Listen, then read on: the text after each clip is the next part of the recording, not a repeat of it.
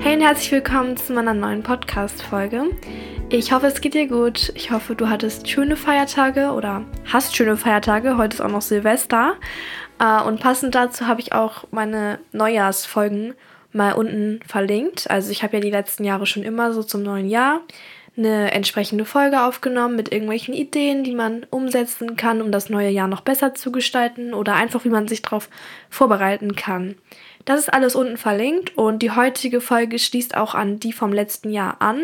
Das heißt, ich werde heute Dinge nennen, die du in den Ferien umsetzen kannst und mit denen du dich nicht nur aufs neue Jahr vorbereiten kannst. Das ist jetzt auch anders als in der letzten Folge. Es werden wirklich Ideen kommen, die du in jeden Ferien machen kannst. Also einfach Sachen, die produktiv sind. Es sind jetzt nicht diese typischen Ideen gegen Langeweile, weil, Leute, wir sind alt genug, um etwas gegen Langeweile zu unternehmen. Wir haben alle die Corona-Pandemie überlebt und deswegen, das sind jetzt wirklich produktive Kleinigkeiten, auf die man vielleicht nicht direkt kommt, die wir aber alle gut umsetzen können, vor allem um jetzt auch irgendwie einen clean Start ins neue Halbjahr zu machen.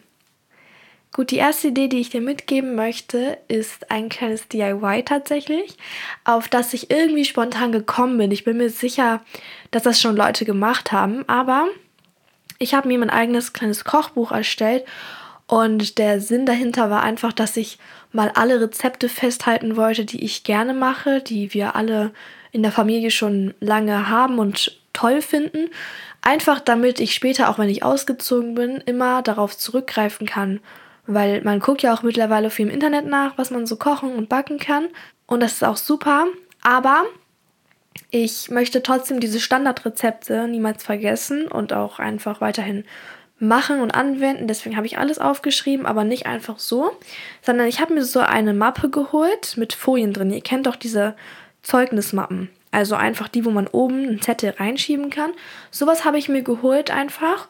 Und dann habe ich auf GoodNotes auf meinem iPad so eine Seite gestaltet. Da kann man auch im Internet nachschauen, wie das andere gemacht haben. Einfach so Rezepte, die aber leer sind. Also zum Beispiel einmal so ein Feld für Zutaten, einmal ein Feld für die Anwendung. Aber da muss man darauf achten, dass genug Platz ist zum Schreiben, weil manche Rezepte sind ja sehr ausführlich.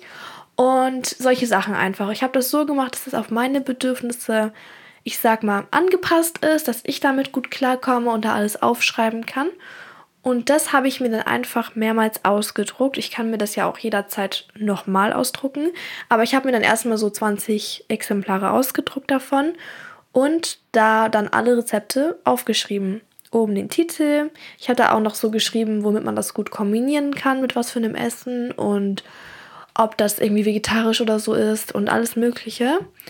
Und ich finde das einfach ganz toll, ich bin ehrlich. Ich wollte es unbedingt mit dir teilen, weil es einfach eine coole Idee ist, um seine Sachen festzuhalten. Seien es Rezepte von der Mutter, von der Oma oder es können auch Sachen aus dem Internet sein, wenn sie dir richtig gut gefallen haben. Das ist dir überlassen. Aber ich wollte es dir auf jeden Fall erzählen. Und wir kommen jetzt auch schon zum Step Nummer zwei. Und zwar Pinterest. Ich bin mal wieder so ein bisschen in den Pinterest-Wahn reingekommen. Habe das alles aufgefrischt. Ich kann auch meinen Account unten verlinken, weil ich habe da auch eigene Pins jetzt erstellt. Sehr, sehr viele sogar von mir. Aus meiner Galerie, sag ich mal. Und auch meine Pinwände ein bisschen erneuert und das einfach auch dazu genutzt, um Sachen mir zu merken, die ich selber mal machen möchte oder die ich mir, ich sag mal, wünsche. Genau, ich bin wieder voll into it und wollte das einfach auch irgendwie als Idee geben. Einfach mal wieder ein bisschen rumzustöbern, vor allem auch für ein Vision Board, also für 2024 dann einfach als kleine Vision, was du so alles erreichen möchtest. Und dazu ist einfach Pinterest gut, wenn man die Bilder halt hat. Man kann das visualisieren und somit sich das auch viel besser vorstellen. Ja, für mich ist es auch ebenfalls produktiv, wenn man ein Sozialleben pflegt. Also wenn man auch einfach mal was mit Leuten unternimmt. Deswegen wollte ich da jetzt auch mal was von mit reinnehmen. Zum Beispiel hatte ich gestern Geburtstag, da habe ich meine Familie natürlich gesehen und auch eine Freundin, die gekommen ist. Das war beispielsweise eine Sache. Und ich werde im Januar auch meine Freunde zu Wonder Waffle einladen, also zum Waffelessen. Und sowas finde ich einfach wichtig in den Ferien gerade, weil ich persönlich mache immer ganz viele Sachen zu Hause, wenn ich Ferien habe, wenn ich nicht im Urlaub bin. Und habe dann einfach schon so meine eigene Agenda. Aber man sollte seine Freunde und Familie natürlich nicht vernachlässigen. Ich bin dann halt immer so in meiner Bubble, sag ich mal. Sprich, Schwester, Eltern, meine Oma und sowas. Und deshalb freue ich mich auch so, die Leute wiederzusehen. Und deshalb wollte ich das jetzt auch mit reinnehmen in die Folge, einfach als kleinen Reminder. Und ja, jetzt kommen wir zum nächsten, zu der nächsten Idee, die ein bisschen mit Aufräumen zu tun hat, in Ordnung. Und zwar für alle, die sich schminken, du könntest mal wieder deine Make-up-Pinsel waschen. Warum sage ich jetzt Make-up-Pinsel waschen? Weil das auch zu einer reinen Haut beiträgt. Wasch deine Pinsel mal wieder. Ich habe das gerade erst an Weihnachten gemacht. Und warum? Ich, also bei mir liegen die Pinsel in letzter Zeit zwar nur rum, ähm, aber dann sollen sie lieber sauber sein als schmutzig. Und wenn ich dann wieder Lust habe auf Schminke, dann kriege ich halt wenigstens keine unreine Haut davon. Außer ich habe irgendwelche schlechten Sachen.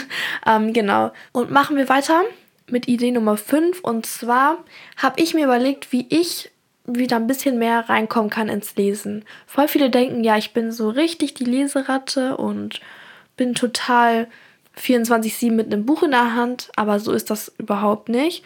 Und ich selber habe in letzter Zeit viel zu wenig gelesen und ich konnte mich einfach nicht konzentrieren, aber das soll sich wieder ändern. Und was ich dazu gemacht habe, um selber irgendwie mehr Lust zu bekommen, war, dass ich mir wirklich aktiv zwei bestimmte Bücher ausgesucht habe, die ich lesen möchte und auf die ich jetzt in diesem Moment Lust habe, weil ich glaube, das Problem ist einfach, dass man immer das nimmt, was gerade da ist und sich nicht so richtig überlegt, was auch zur aktuellen Situation passt. Also deswegen, suche dir gezielt zwei Bücher aus, auf die du richtig Lust hast und die dich gerade interessieren in deiner jetzigen Lebenssituation. Bei mir hat das auf jeden Fall geholfen, sofern dass ich halt mehr Lust bekommen habe und auch länger dran geblieben bin. Deswegen probier es mal aus, vielleicht hilft es bei dir auch. Und ich habe jetzt auch noch was, was in die ähnliche Richtung geht, und zwar für meine Schreibfans eine kleine Idee, was du machen kannst. Und zwar gibt es sowas wie Writing Prompts. Ich weiß nicht, ob du davon schon mal gehört hast, aber das sind in diesem Fall einfach Fragen, die du in einem Fließtext beantworten kannst. Also das sind quasi Schreibübungen, so würde ich es bezeichnen. Und ich habe sowas schon oft gemacht. Zum Beispiel habe ich jetzt auch zu Weihnachten ein neues Prompts-Heft bekommen. Das heißt One Day at a Time. Ich kann dir allgemein zwei Stück empfehlen. Also einmal One Day at a Time, das ist aber auf Englisch. Und 199 Fragen an dich selbst von Michael Kurs irgendwas. Und das andere ist von von wem ist das? Das steht hier gar nicht drauf, okay. Aber kann man auf jeden Fall bei Amazon bestimmt finden. Und ich habe auch noch ein anderes, das habe ich aber in der Türkei gelassen. Ich weiß nicht mehr, wie das heißt. Jedenfalls sind das so Hefte und da kannst du Fragen zu dir persönlich beantworten. Das sind wirklich so diepe Fragen. Und du kannst sie quasi eigentlich so beantworten, wie du Lust hast, wie du dich fühlst. Und es soll quasi helfen, dass du über dich selber reflektierst oder einfach Schreibübungen die dich dabei unterstützen, Dinge zu verarbeiten. Das ist es eigentlich im Groben. Und ich habe das eine auf Deutsch gemacht, also das eine ist ja auch ein deutscher Titel gewesen und das andere, was ich jetzt neu habe, beantworte ich tatsächlich komplett auf Englisch, weil die Fragen sowieso in englischer Sprache gestellt werden. Und klar, ich könnte das jetzt auch einfach dennoch auf Deutsch beantworten, aber ich dachte mir, komm, ich ziehe das ganze Buch auf Englisch durch. Zum einen, weil ich ja schon genug auf Deutsch schreibe. Ich schreibe ein ganzes Tagebuch auf Deutsch oder was weiß ich noch alles. Und außerdem dachte ich mir dann auch, komm, ich mache mein Abi auch noch in Englisch und brauche das eh. Das ist eine gute Gelegenheit, um noch ein bisschen besser zu werden. Und bisher hatte ich auch noch nicht Schwierigkeiten damit. Deswegen du kannst selbst schauen, wie es für dich passt und was du vielleicht auch äh, gebrauchen kannst und dann einfach mal loslegen. Es macht auf jeden Fall Spaß, es ist aber auch eine Typsache. Als ich das ausgepackt habe und mich richtig gefreut habe, dachte sich auch meine Cousine, warum. Also es kommt halt auf die Person drauf an. Für mich ist das ein richtig tolles Geschenk. Die Sache ist die, ich habe das bisher nur auf Social Media schon mitbekommen, dass Leute das auch gemacht haben. Deswegen, wenn du auch selber schon mal so ein Heft ausgefüllt hast oder im Internet Fragen beantwortet hast, schreib mir gerne mal in die Kommentare, wie es dir gefallen hat. Und ja, meine nächste Idee bezieht sich wieder auf Ordnung. Und zwar musst du und müssen wir alle unseren Kleiderschrank aussortieren und organisieren. Man vergisst das so schnell und man vergisst auch, was man alles hat und trägt dann immer das Gleiche. Also das ist jetzt ein Tipp, der kämpft wirklich so präventiv dagegen an, dass man so einheitlich immer ist. Versuch's einfach mal, deine Sachen durchzuschauen und die Zeit dazu zu finden, weil es ist halt, wie gesagt, nicht nur dazu da, dass du wieder ordentlicher wirst, sondern auch, dass du Sachen findest in dem Sinne, obwohl du natürlich eigentlich weißt, was du hast, aber du findest wirklich Sachen wieder, von denen du gefühlt vergessen hast, dass du sie besitzt. Und das ist natürlich insofern cool, dass du dann halt wieder ein bisschen deine Outfits aufpeppen kannst. Und für mich macht es tatsächlich auch Spaß, meinen Kleiderschrank aufzuräumen, gerade aus diesem Grund einfach, dass ich ähm, dann auch nebenbei mir schon ein paar Outfits vorstellen kann, die ich mit diesen Klamotten kreieren würde. Also, wenn du irgendwo anfangen musst und alles unordentlich ist, dann fang bei deinem Kleiderschrank an, dann bekommst du auch mehr Lust auf den Rest, weil das eigentlich mit am meisten Spaß macht in dem Sinne.